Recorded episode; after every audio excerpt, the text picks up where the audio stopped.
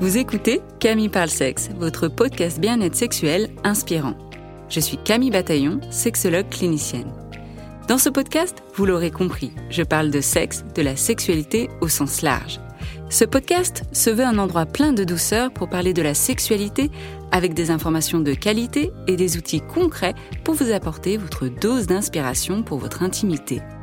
Avec mes invités ou en solo, je souhaite vous donner la crème de la crème en sexologie pour réfléchir ensemble à la sexualité et vous offrir le meilleur de l'éducation sexuelle. J'espère ainsi vous inspirer dans votre intimité, que ce soit seul, à deux ou à plusieurs, et faire vibrer votre sexualité. Alors, bienvenue.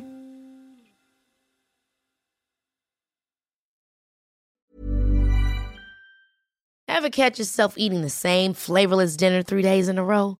Dreaming of something better? Well, HelloFresh is your guilt-free dream come true, baby. It's me, Gigi Palmer. Let's wake up those taste buds with hot, juicy pecan-crusted chicken or garlic butter shrimp scampi. Mm. Hello Fresh. Stop dreaming of all the delicious possibilities and dig in at HelloFresh.com. Let's get this dinner party started. Here's a cool fact a crocodile can't stick out its tongue. Another cool fact you can get short term health insurance for a month or just under a year in some states. United Healthcare short term insurance plans are designed for people who are between jobs, coming off their parents' plan, or turning a side hustle into a full time gig. Underwritten by Golden Rule Insurance Company, they offer flexible, budget friendly coverage with access to a nationwide network of doctors and hospitals. Get more cool facts about United Healthcare short term plans at uhone.com. Planning for your next trip?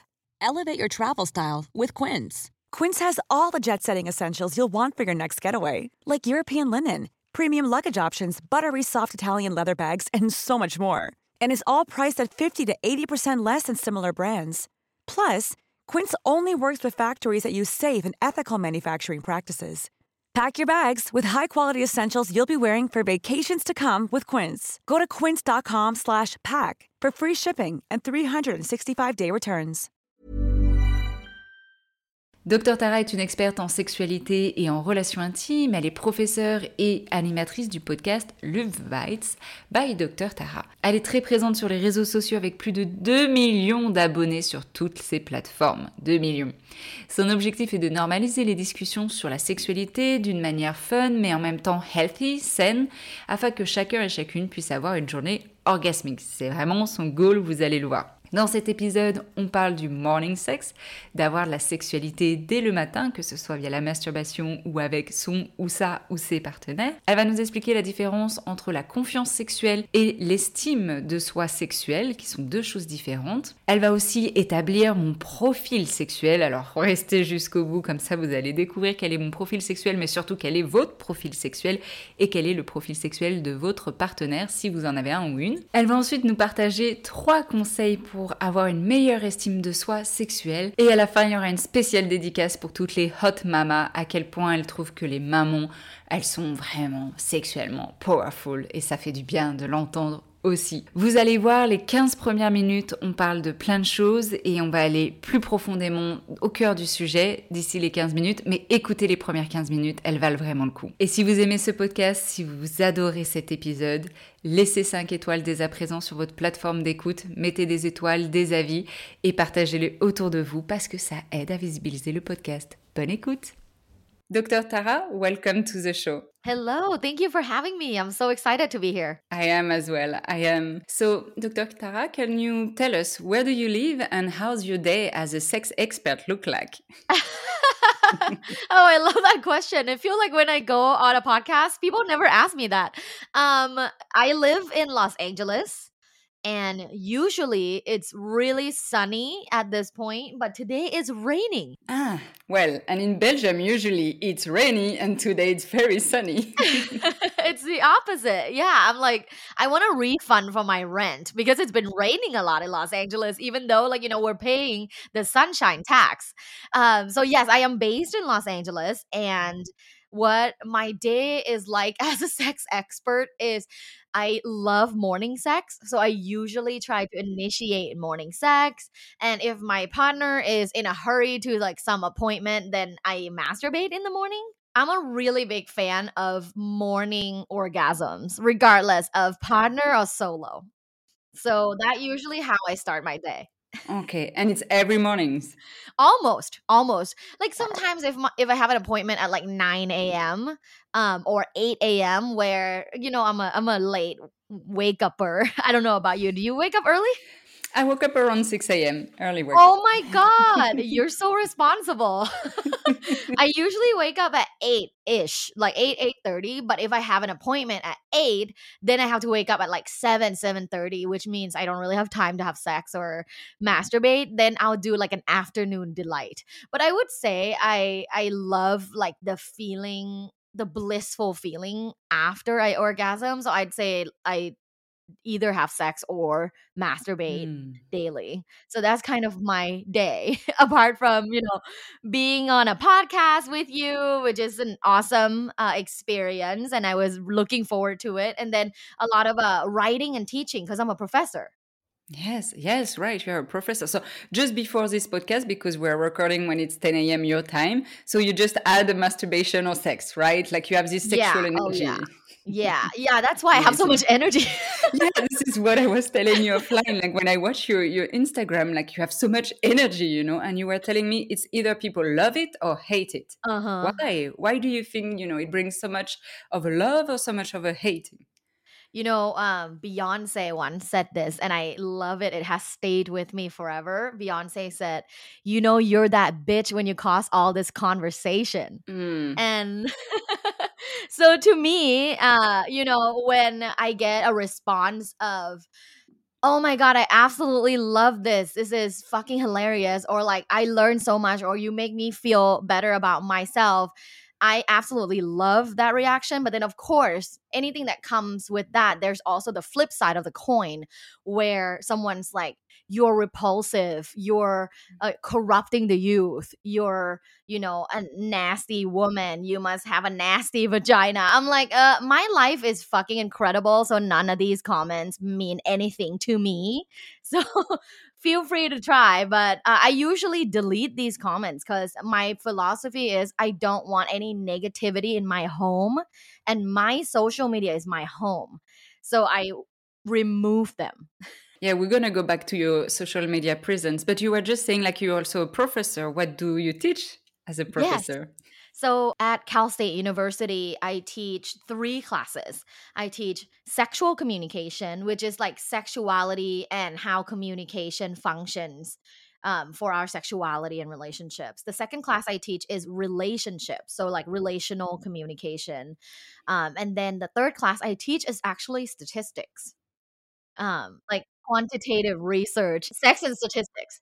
Yeah, so quantitative research, and it really has helped me become a much more informed researcher um, and an expert in general. Because if you don't particularly understand like quantitative research methods, maybe when you read academic like peer review papers, you might not understand the methods truly. Um, which is uh, which is fine too like you can read books you can read you know psychology today and and become uh, someone who's very knowledgeable as well but as a professor i think it serves the students better when i understand the research methods Wow, yes, and you're so right. And do you have like in your mind like the latest study research that you've read and was like, oh wow, it blew my mind, or or something that you have in mind?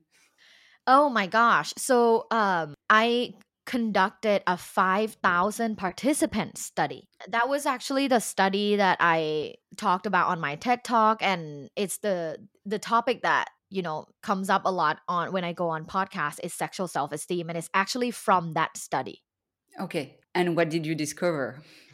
Oh, um, I discovered a lot. So the main purpose of that study was to understand what are some of the individual um, behavioral practices or individual um, intrapersonal, like psychological systems that affect long-term sexual satisfaction.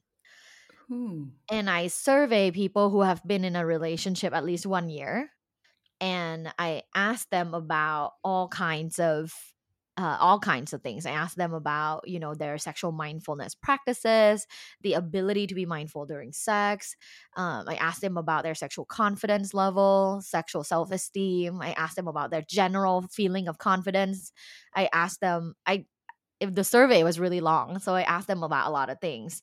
But what I found, basically, the juice of what I found is based on this study of 5,000 participants, I found that there are three strong predictors of long term sexual satisfaction. hmm Oh, tell us, tell us. Is it like the the thing? Like I think I, I know because I think the, I did my research. Is it one do a regular intimacy and relationship check-ins with your partner? Yes. Two write each other an adoration later. Is it this? and the third use technology and nonverbal communication to show intimacy. Yes. Wow. You you should be my TA. These are the practices that um, okay. influence positively on long term sexual satisfaction. The three variables that are about ourselves, like that predict sexual satisfaction, are our sexual mindfulness, our sexual self esteem, and our sexual communication. So these are the three like internal variables that mm-hmm. predict sex- sexual satisfaction. But the three practices that you shared, those are the practices that enhance sexual satisfaction. Got it. Okay. Yeah. Wow. Interesting. And so this is what you can do as an individual person, but also with your partner.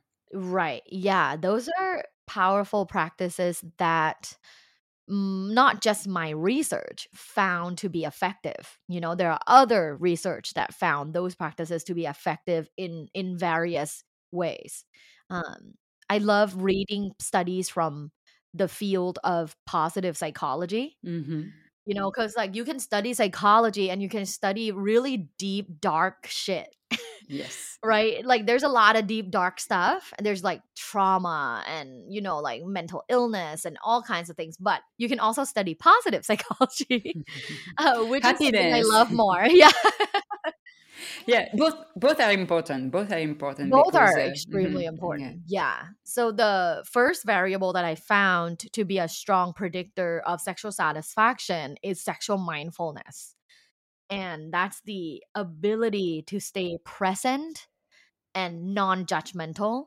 during sex Yeah, I completely approve, and my um, and my sessions are based on mindfulness approach because my master's thesis Mm. was on this sexual mindfulness. You know, being mindful about what you're doing in general in life, but you know, as you know, like research showed a lot of benefits if you are yeah mindful. You know, like you can be more connected into your body, you can know what you want, what you don't want. If you don't like right now the way he touched you or the way uh, she talked to you, then you can readjust. But if you are not connected into the present moment, into your body, then you can't adjust. oh 100% that's so well put And I wanted to come back also. You, you so you as a professor, and- and you will tell me if it's different in America.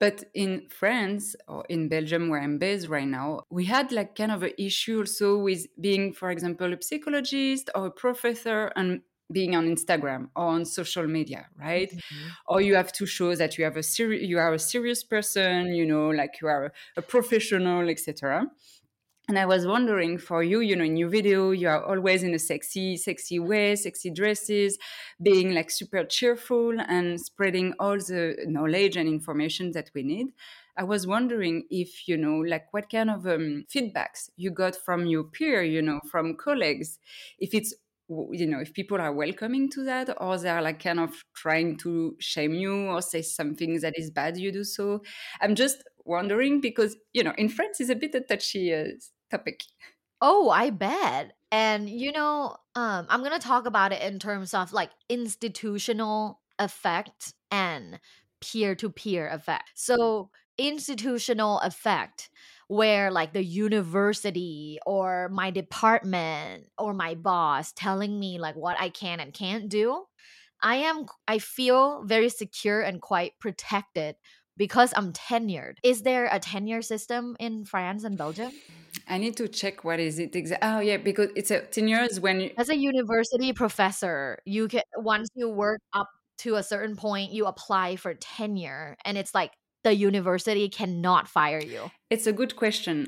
I'm not sure about it. I'm not sure. So, but yes, yeah, so you you are there and you know you have a contract and nobody can can't fire you, right? Right. Cool. Yeah, like I'm I have the freedom of speech and freedom of practice, like knowledge, how I teach, um, and how I share my knowledge is protected under my tenure. So institutionally, I do know I am protected by the fact that I am a tenured professor. Now, that is a very privileged position. And I admit that because I know there are many sex educators that are, um, you know, prohibited or by their position to express like certain opinion or how they express those opinion. So i'm in a very privileged position. Um so institutionally i know i'm protected so i don't really care what kind of you know even if they even if like the university president is like oh i disagree with the way she behaves like i don't care because they can't fire me. Um but I haven't really heard anything negative from like my boss or like my department or my college. So I think it's all good. Uh peer to peer.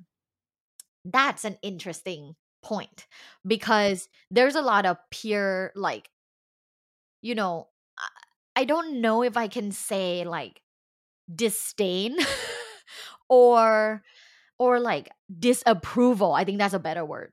Like peer disapproval and this is not necessarily from my department um this is usually when i go to conference interesting yeah so my department there's like about 40 professors and i think everyone's very supportive of me like they either follow me on instagram or when they see me on campus uh, they're like what like you know like you're doing so great like nice. we're proud of you wow. right so my department is great and they know me so well like we've i've been there a long time so i don't think that they they would think i have bad intentions you know like i only have good intentions i want to spread sex positivity mm-hmm.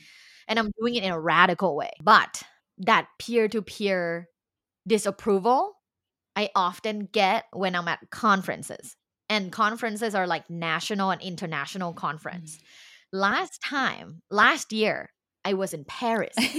so it makes sense. It makes sense. Last year, I was in Paris for the international conference for my field, and there were thousands of people. I remember when it was my turn to go up and speak, you know, there were some people that looked very disapproving or very uncomfortable when I'm speaking. And then afterwards, when I was done from my speech, the next researcher went up to give a speech, that researcher had to do this disclaimer, which I felt like a little bit of a bigger. So that researcher went up, and the first thing she said was, So my research is nothing like that one. Wow. As in, like, it's like better, more serious, or whatever, whatever eh, the interpretation is. But that was the feeling that I got was like, oh, I'm superior because I'm so serious. Mm-hmm. You know, and I dislike that so much. I dislike the fact that for women to be taken seriously, we have to be so fucking serious.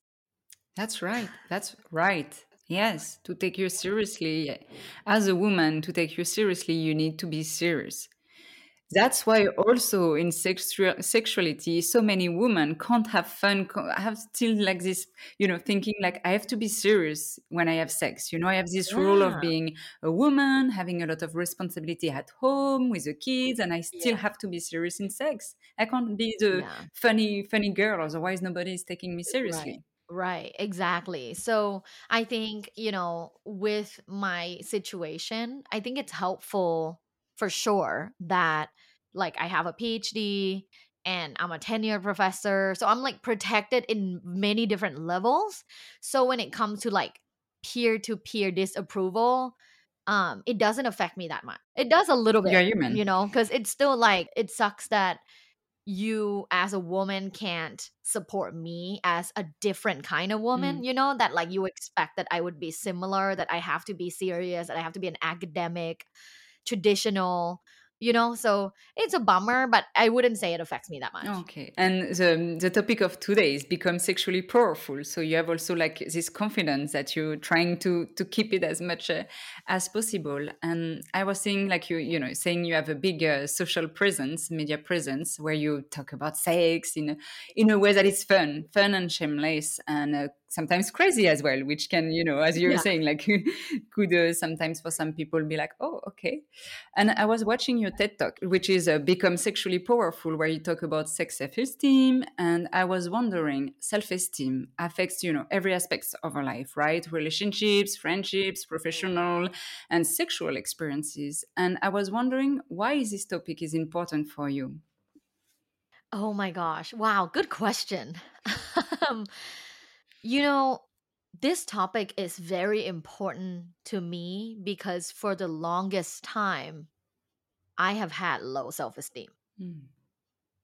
And embarking on the sexual awakening journey, I realized that it's me who had to, you know, fix myself like I have to take initiative to improve my own sexual well-being mm.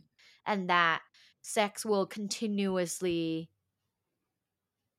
being something that is not enjoyable or almost like a chore if I don't change my perspective of how I view myself in relations to others because at the end of the day like you said self-esteem affects every aspect of our lives. So sexual self-esteem is a very powerful um aspect of ourselves that like it's almost like it's hidden. Hmm.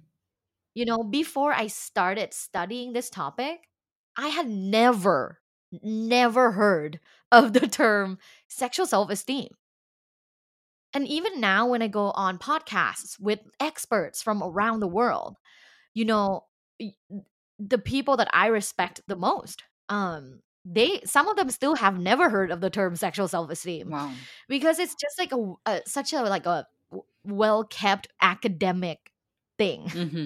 where people may find it like hard to talk about a lot of people talk about self-confidence like sexual confidence right? How how can you become more confident in bed right? Like cosmo and women's health magazine have talked about this for like 20 years you know? But confidence and self-esteem are not the same thing. Ah, can you explain what are the differences yes. So your sexual confidence is how you exhibit yourself in a sexual setting. So it's external. It's something that people see confidence is external. You show up confident is external. Your sexual self esteem is internal and is related to how you view yourself, positive or negative. Um, and it's related to your self worth. Do you feel like you're worthy of pleasure and connection?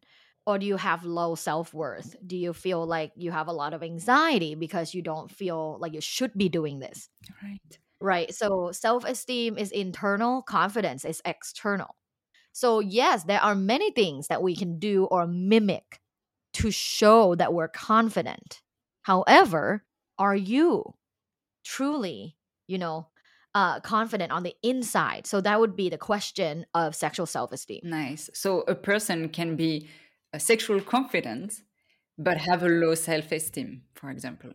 I yeah you totally can and usually that comes off as you know um let's say like a guy can have like the most like fit body right? Maybe a nice penis and like can show up acting like he's confident but if deep down inside he's insecure and he doesn't have high self-worth he doesn't think that he's capable he doesn't feel worthy um it will still come off as like that confidence is fake.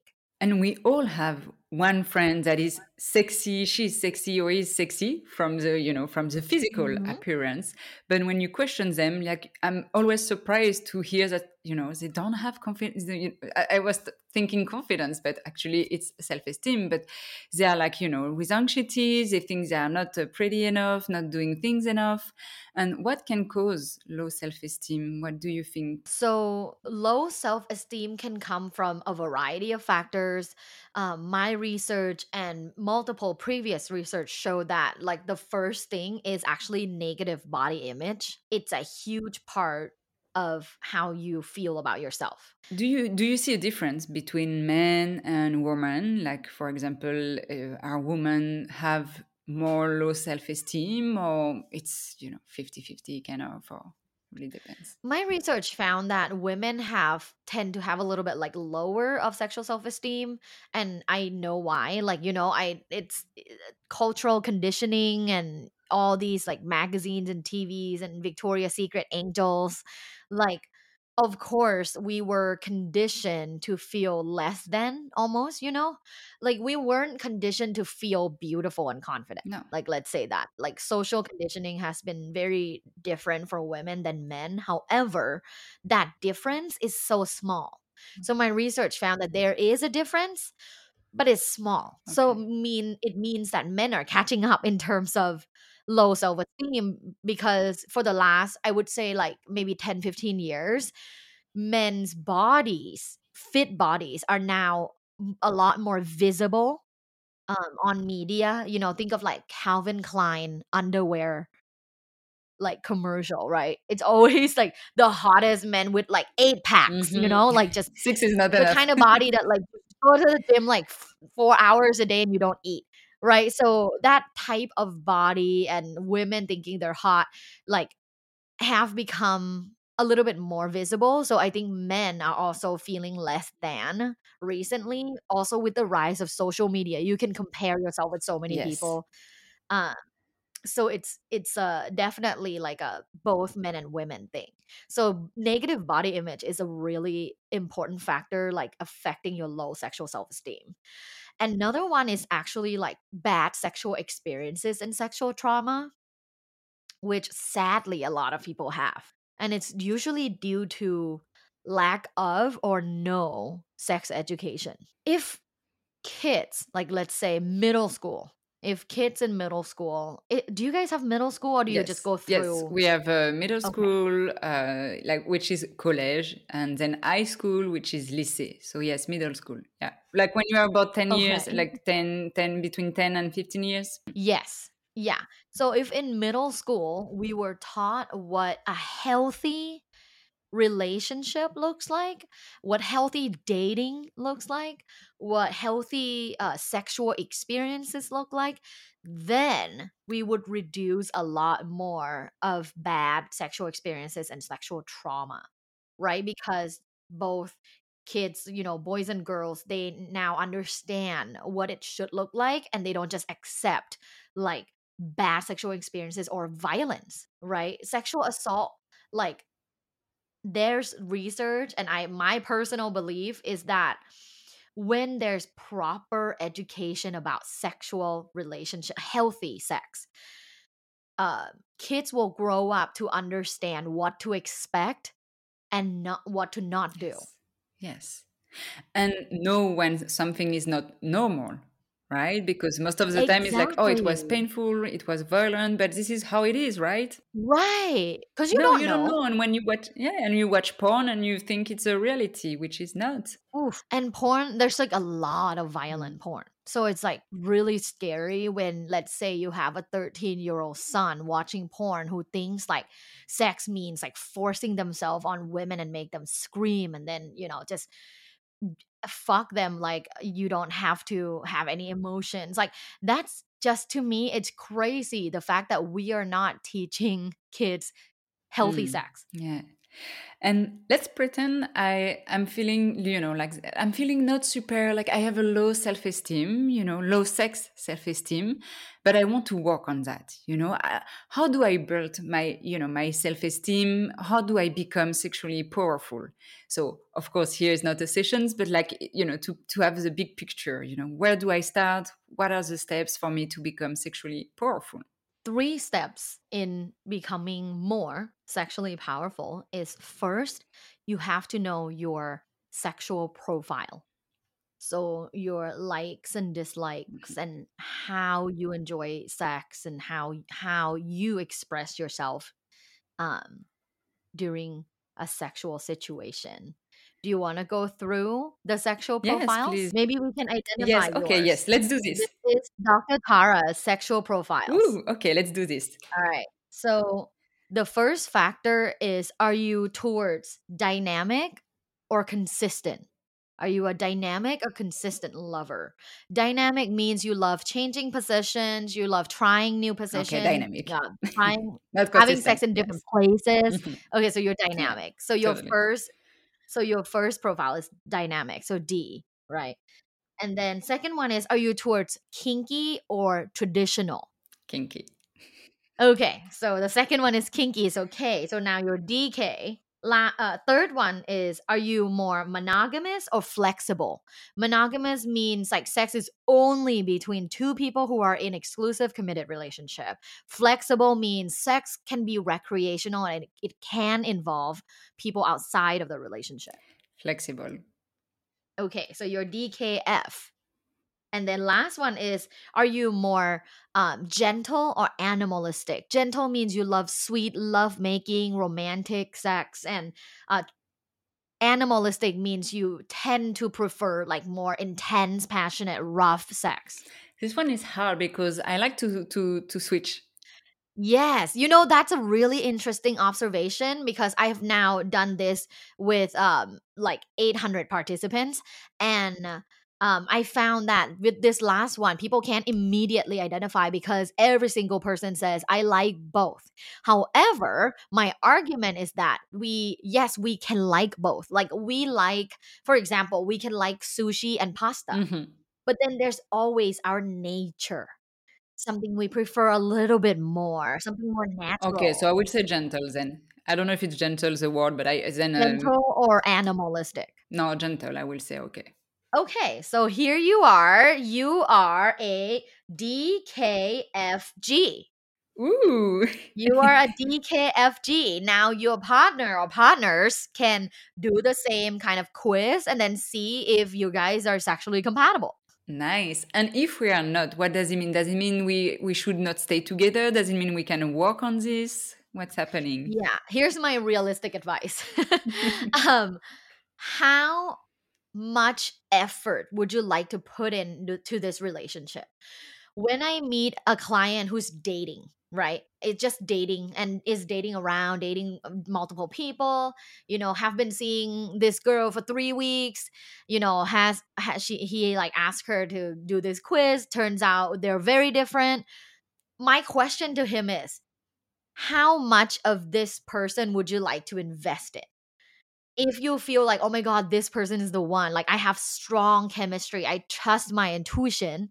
Oh, okay. Then let's compromise and collaborate. It works well with, I have worked with long term married couples who have different sexual profiles, but are but you know they're willing to put in the effort and they want to put in the effort and they work in compromising and collaborating and they're fine so the question is like i throw it back to the client like do you want to put in the work uh if you is it easier if the person is the same sexual profile as you the answer is yes the realistic Yes. answer is yes Because it's less effort, you know, it's more fluid. you kind of already like similar things yeah um you know so that would be something that you have to decide on your own Okay, interesting. So um, since so now that I did this, the test, I know I'm a DKFG. What are the next step to become sexually powerful? yeah so the first one is knowing yourself right? So knowing yourself means like knowing your sexual profile who know who you are sexually. The second step is try to tap into your body. It's what you study sexual mindfulness. Because knowing your sexual profile is is um it's cerebral right? It's like cognitive knowledge. It's not like bodily knowledge. Knowing where on your body feels good what erogenous zones are the most stimulating for you being more sexually mindful basically practicing sexual mindfulness and uh, i have a recommendation if you would like to try sexual meditation Ah, nice. So you recorded one? Yes, so I have a free guided sexual meditation on YouTube. If you go, if you search Luvbites by Dr. Tara, it will come up and you can try. I have a five minute one and a 10 minute one. I have one that's just for solo and then one for couples to do together. Okay, I will put on the notes. You can try sexual meditation because research found that sexual meditation helps increase your sexual mindfulness level. Mm, So the longer you do it, the more likely you're going to become more more mindful during sex. Yeah, and it's a practice. So the more you're doing it, the better you become at it. 100%. Mm. So that would be the second one.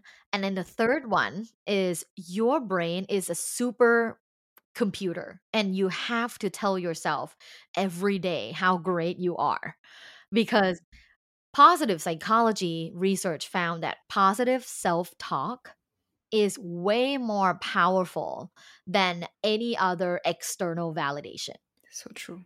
So true. right? You can dress very sexy, go to a bar, everybody looks at you. That's external validation.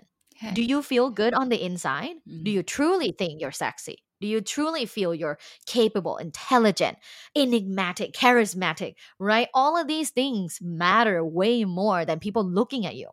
Very true. What you the words are super important. So what you say about yourself are much more important than when other people. And we see it, you know, in relationship when your partner tells you, "Oh, you are so pretty, you are beautiful," but they're like, "I don't believe it," you know, "I don't feel sexy, I don't feel pretty," and it's still giving compliments. But you know, if you don't feel for yourself, doesn't do much.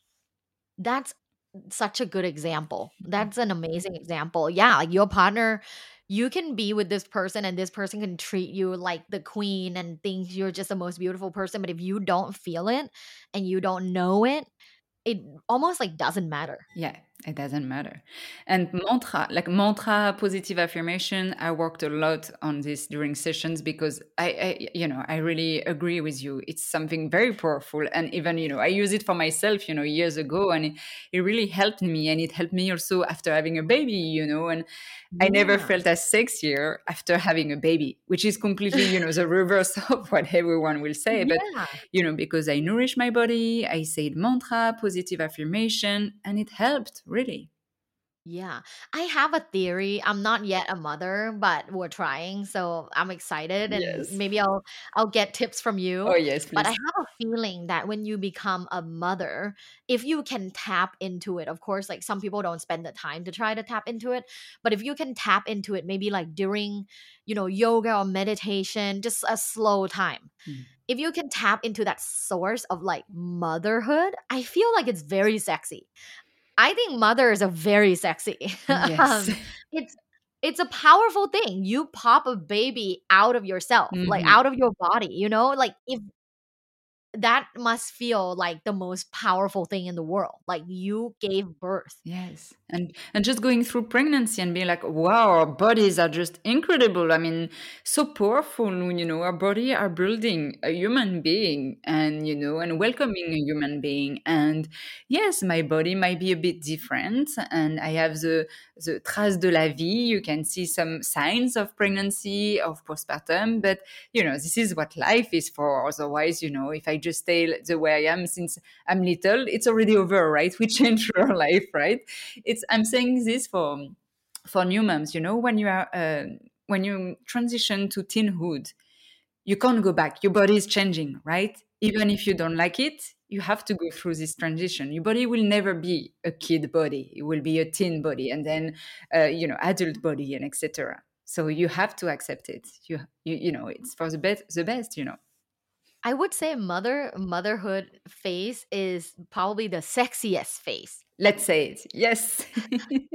um, I, I'm very turned on by mothers. Like when I see, you know, mothers that are thriving, that are taking care of themselves and their family, I just think that's a very powerful Mm. woman. and it inspire you for you you know and, and the same for me like seeing women like this as well seeing mom like this really inspired me and i was like this is possible you know if they can do it i can do it Mm. myself and it shows me the way of doing it and it just showed me permission that i can do it as well you know so with the steps we can you repeat the, the three steps that you were saying for building uh, uh, you know like being sexually powerful Yes. So the first one is understand yourself and know your sexual self more, which is understanding your sexual profile. The second one is um trying to understand your body and where in your body feels good and you can try this through things like pleasure mapping or sexual meditation sexual meditation can be a powerful um, tool for you to enhance your sexual mindfulness level which we talked about how it's one of the strongest predictors of long-term sexual satisfaction and then the third one is knowing that your brain is a supercomputer and you gotta tell yourself that you're the best, that you're a sexy woman, you're a powerful woman, that you're a powerful person. Um, don't leave in, don't, don't want to leave out the men. Um, and that you believe in yourself. And I think that positive self-talk will in turn help you feel um, more sexually powerful on the inside, which is to me the more important part. Thank you. Thank you for all those tips. I want to ask you a last questions. Um, if people need to just know one thing, like what is the one thing that you would like to tell people about, you know, becoming sexually powerful? What is the one thing that they need to remember?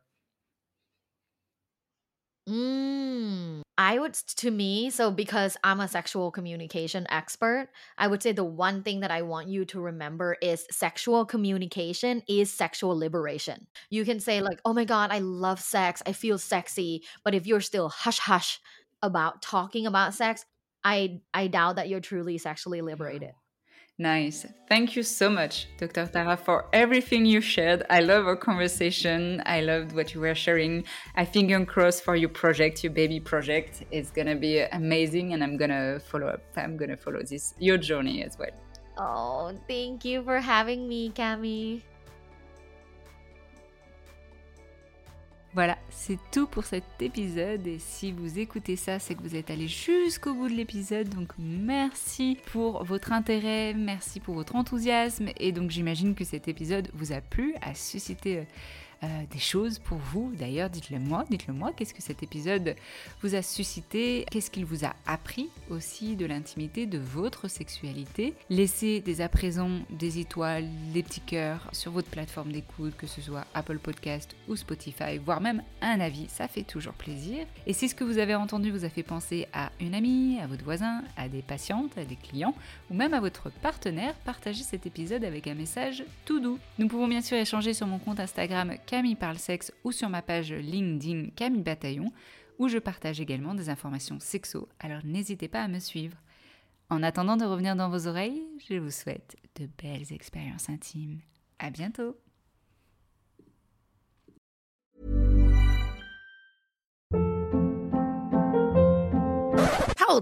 What was that? Boring. No flavor. That was as bad as those leftovers you ate all week. Keke Palmer here, and it's time to say hello to something fresh and guilt-free. HelloFresh. Jazz up dinner with pecan-crusted chicken or garlic butter shrimp scampi. Now that's music to my mouth. Hello Fresh. Let's get this dinner party started. Discover all the delicious possibilities at hellofresh.com. Even when we're on a budget, we still deserve nice things. Quince is a place to scoop up stunning high-end goods for 50 to 80% less than similar brands. They have buttery soft cashmere sweaters starting at $50, luxurious Italian leather bags, and so much more.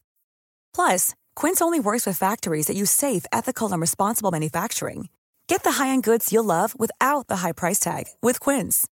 Go to quince.com/style for free shipping and 365-day returns. Mom deserves the best, and there's no better place to shop for Mother's Day than Whole Foods Market. They're your destination for unbeatable savings, from premium gifts to show-stopping flowers and irresistible desserts. Start by saving 33% with Prime on all body care and candles. Then get a 15-stem bunch of tulips for just $9.99 each with Prime. Round out Mom's menu with festive rosé, irresistible berry chantilly cake, and more special treats. Come celebrate Mother's Day at Whole Foods Market.